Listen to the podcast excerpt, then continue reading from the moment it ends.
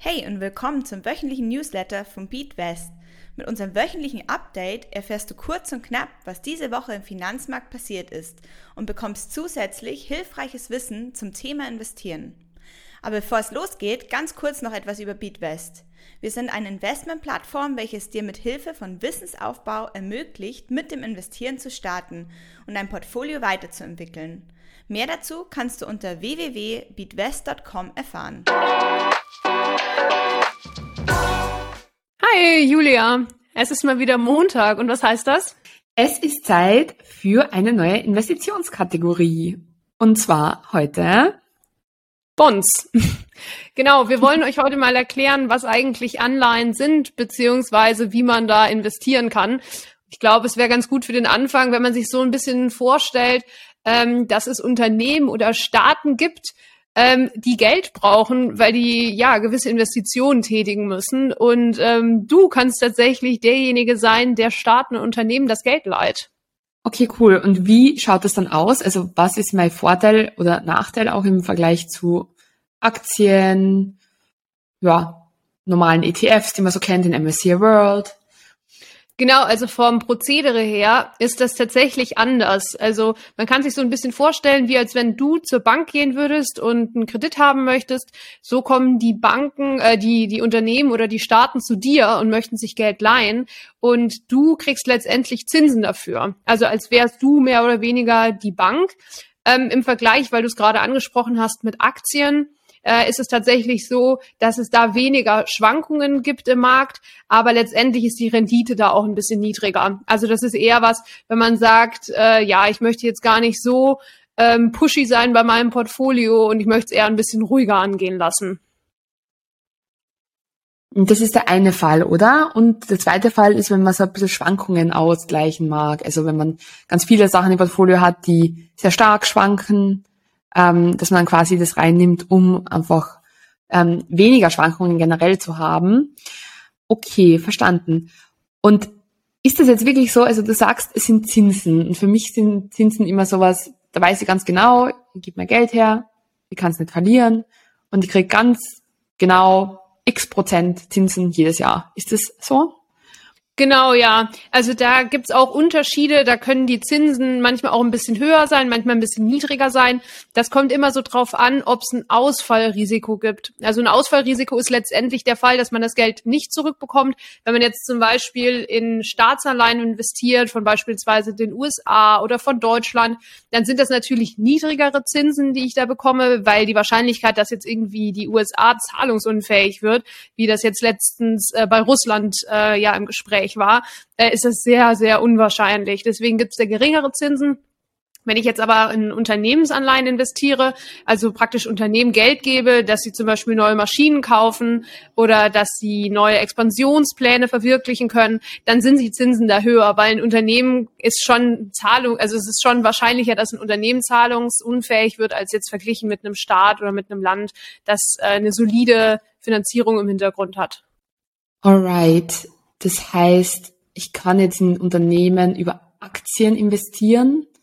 Ich muss noch mal ganz kurz den Unterschied, ähm, glaube ich, ähm, versuchen zu erklären. Also ich erkläre es dir und du sagst mir, ob es richtig ist. Ja. Bei Aktien kaufe ich mir quasi einen Anteil an dem Unternehmen. Das heißt, ich gehe jetzt zu Tesla und sage, hey, hier, ich hätte gerne eine Aktie von Tesla, kauf mir die und bin dann sozusagen, ja, Teilhaber an dem Unternehmen. Und ich partizipiere dann eben an den Kursentwicklungen, die es einfach so gibt, die man halt immer so sieht im Fernsehen und in den ganzen Trading-Apps. Und dann gibt's als Alternative, kann ich auch zu Tesla gehen und kann sagen, hey, liebes Tesla-Unternehmen, ich will euch Geld leihen. Dafür gebt ihr mir aber einen ganz fixen Zinssatz. Also ich kann es vorhersehen, wie viele von euch krieg. Weil bei den Aktien ist ja so, man weiß ja nicht, geht's nach oben, geht's nach unten. Ähm, geht es 30 Prozent rauf, geht es 50 Prozent runter, äh, ist ja schon mit sehr viel Risiko und ja, Nervosität verbunden. Ist das richtig? Genau, ja. Also der große Unterschied ist einfach, dass, ich, dass es sich bei Aktien um Eigenkapital handelt und bei den Anleihen um Fremdkapital. Also das sind praktisch Kredite, die ausgegeben werden. Und das andere, bei den Aktien hast du wirklich einen Anteil am Eigenkapital, also einen richtigen Unternehmensanteil. Bei den Anleihen ist es natürlich auch so, die können jetzt auch schwanken, gerade wenn wir irgendwie Unternehmen über Unternehmensanleihen sprechen und da ist jetzt irgendwie das Unternehmen in der Kritik oder es heißt, oh, äh, vielleicht wird das äh, Unternehmen bald bankrott sein. Da kann es natürlich auch sein, dass die Kurse dann auch äh, nach unten gehen. Am Ende bekommt man dann aber den vollen Betrag zurück letztendlich letztendlich, wenn die, wenn die Beträge dann wieder ausgezahlt werden, ja. Okay, magst du noch mal kurz ein, ein Beispiel erklären? Also ich, ich leihe jetzt mal 100 Euro her Genau, ähm, 100 Euro ist tatsächlich auch ein äh, richtig gutes Beispiel. Das ist praktisch dann der Nennwert, also das ist der komplette Kreditbetrag. So, dann gibt das Unternehmen die Anleihe aus, du gibst da 100 Euro rein und dann kommt auf einmal raus, uh, jetzt hier Zahlungsschwierigkeiten bei dem Unternehmen XY und es kann sein, dass das Geld nicht zurückgezahlt wird. So, dann kann ich letztendlich hingehen, wenn die Kurse dann gefallen sind und dann ist die Anleihe auf einmal jetzt bei 70 Euro beispielsweise, dann kann ich diese Anleihe für 70 Euro kaufen, weil ich mir denke, ach, dass die da irgendwie jetzt das Geld nicht zurückzahlen können, das halte ich äh, für sehr, sehr unwahrscheinlich. Und wenn die Anleihe dann fällig wird in zwei Jahren, dann kann es sein, dass wenn alles gut gelaufen ist, irgendwie, dass die Zahlungsunfähigkeit abgewendet wurde, dass ich dann auch die 100 Euro wieder zurückbekomme. Plus halt nochmal die Zinsen. Also das ist so der Unterschied. Ich kann dann praktisch damit auch 30 Euro Gewinn machen, weil ich letztendlich ja trotzdem die 100 Euro ausgezahlt bekomme. Das ist, kann man sich so vorstellen, dass das Anleihen trotzdem ganz normal auf dem Markt sind und da auch schwanken können, je nachdem, wie dann halt die Zahlungsfähigkeit vom Unternehmen aussieht. Ah, okay. Und es kann aber auch passieren, dass ich so 100 Euro kaufe und dann nur 80 am Ende zurückkriege. Nee, das kann nicht sein. Also das ist eher so der Fall, wenn dann wirklich äh, bankrott äh, oder das Unternehmen bankrott ist und dann da letztendlich die restlichen Gewinne irgendwie aufgeteilt werden, sage ich mal, und du dann nur 80 Euro zurückbekommst. Das normale Szenario ist aber, dass du deine 100 Euro zurückbekommst. Okay, es klingt jetzt irgendwie so, als könnte das die ganze Zeit passieren, dass die, die Unternehmen und Länder bankrott gehen. Hast du da Gefühl, wie oft passiert denn das wirklich oder wie groß ist da das Risiko im Vergleich ähm, zu anderen Anlageklassen? Genau, also vielleicht nochmal kurz so als Tipp bei Bonds, ähm, wenn man sagt, ich möchte jetzt hier in, in Staaten und Länder ähm, investieren oder also generell, dann muss man darauf achten, dass die Bonds äh, Investment Grade sind. Also das heißt letztendlich, dass da die Zahlungs ähm, der Zahlungsausfall sehr gering ist. Das kann man daran ablesen. Das ist wie so ein Güte, Gütesiegel letztendlich. Ähm, ansonsten ja, bei Unternehmen auch immer drauf schauen, dass es ein großes Unternehmen ist, dass es ein solides Unternehmen ist. Ähm, ja, genau. Und dann, ähm, ja. Okay, cool. Ja, und dann die Frage der Fragen eigentlich. Äh, was ist denn, was kann man denn da erwarten, zinstechnisch?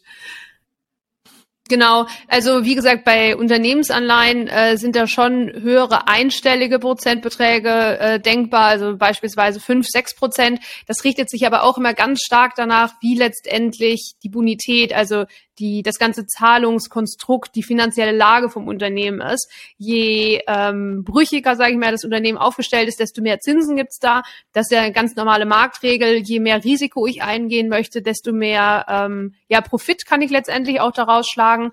Ähm, bei den ganzen Staatsanleihen jetzt im europäischen Raum ist aber tatsächlich der Zinssatz sehr gering. Bei Emerging Markets Anleihen sieht es noch anders aus. Es gibt viele Länder, die, die noch höhere Zinsen haben. China zum Beispiel, Indien zum Beispiel. Äh, da ist auf jeden Fall äh, noch mehr zu holen. Ist dann natürlich aber auch mit mehr Schwankungen verbunden.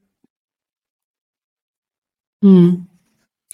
Okay, und wenn ich mir jetzt ein Bond kaufen mag, ähm, mache ich das dann genauso wie bei einer Aktie. Also gehe ich da zu meinem Broker und suche mir so ein Bond raus und kaufe mir das einfach. Ist das so? Und du hast vorher gemeint, es gibt eine Laufzeit von zwei Jahren. Also wie funktioniert das? Ich kaufe mir das und dann wird es nach zwei Jahren automatisch aufgelöst und ich kriege mein Geld zurück plus die Zinsen jedes Jahr. Vielleicht kannst du das nochmal ganz kurz erklären. Genau, also wenn man jetzt gerade auch neu ist äh, an der Börse, dann empfiehlt es sich da tatsächlich die ähm, Anleihen über ein ETF zu kaufen, dass ich mir einfach ein Bündel hole ähm, und dann praktisch die Anleihen, die dann fällig werden, werden dann nämlich automatisch vom ETF-Anbieter wieder ausgetauscht und mit neuen Anleihen aufgefüllt. Da muss man sich dann nicht richtig mit beschäftigen. Das ist dann einfach, dass ich investiert bleibe und der ETF-Anbieter macht es dann automatisch für mich. Wenn es jetzt aber so ist, dass ich eine Anleihe mir selber kaufe, äh, ganz normal ähm, an der Börse, am Kapitalmarkt, dann muss ich darauf achten, dass wenn die Anleihe fällig geworden ist, ich mein Geld zurückbekomme und dann praktisch das Geld wieder reinvestiere, also das Geld wieder hernehme und dann praktisch in eine neue Anleihe investiere. Das ist natürlich mit mehr Aufwand verbunden. Man muss sich mit den Produkten ganz genau auseinandersetzen, ähm, immer noch mal selber draufschauen, ist es eigentlich Investment Grade, wie viele Jahre lege ich da mein Geld an, ähm, ja, das ist auf jeden Fall mit mehr Arbeit verbunden, wenn ich da selber mir die Anleihen raussuche. Hm. Und bei einem ETF kommt noch dazu, dass der Vorteil ist, dass da viele verschiedene Anleihen drin sind, oder? Das heißt, eigentlich ist das Ausfallrisiko dann wirklich super, super, super, super gering, weil, weil das ja nochmal diversifiziert ist und Anleihen ja an sich schon grundsätzlich ähm, sicher sind, beziehungsweise wenn man jetzt nicht äh, ganz schreckliche, äh, risikoreiche Anleihen kauft, sind sie ja schon sehr sicher. Genau, ja, das ist so ein bisschen, kann man sich das vorstellen, wie beim Aktien ähm, MSCI World. Wenn da ein Unternehmen ausfällt, dann kriegt man das eigentlich gar nicht mit. Und so ist es bei den Bonds auch. Also wenn da jetzt ein Unternehmen oder ein Staat zahlungsunfähig wird, ähm, ja, also das kann vielleicht ähm, einmal kurz irgendwie so einen kleinen Tagesausschlag geben, weil das ist natürlich auch immer mit den Nachrichten verbunden und dann reagiert der Markt drauf. Aber im Großen und Ganzen kriegt man das dann nicht mit. Nee, m -m. dafür ist der Impact, sage ich mal, den das einzelne Unternehmen oder die einzelne Anleiher da hat, äh, viel zu gering. Ah ja, okay. Und wie erkennt man jetzt am Bond? Also ich gehe zu meinem Broker und was muss ich da eingeben, um einen Bond zu finden? Genau, also am besten einfach Bond, B-O-N-D und dann kommen da verschiedene Sachen raus. Ähm, wenn Government davor steht, dann sind es äh, Staaten oder Länder, die sich Geld bei dir leihen möchten. Und wenn es ein Corporate Bond ist, dann sind es Unternehmen, die sich Geld von dir leihen. Okay, cool. Das war's von meiner Seite. Ich glaube, ich habe keine Fragen mehr. Sehr gut, Julia. Mach mich dann ähm, hören wir uns bald wieder. Bis dann. Ciao. Um, ciao.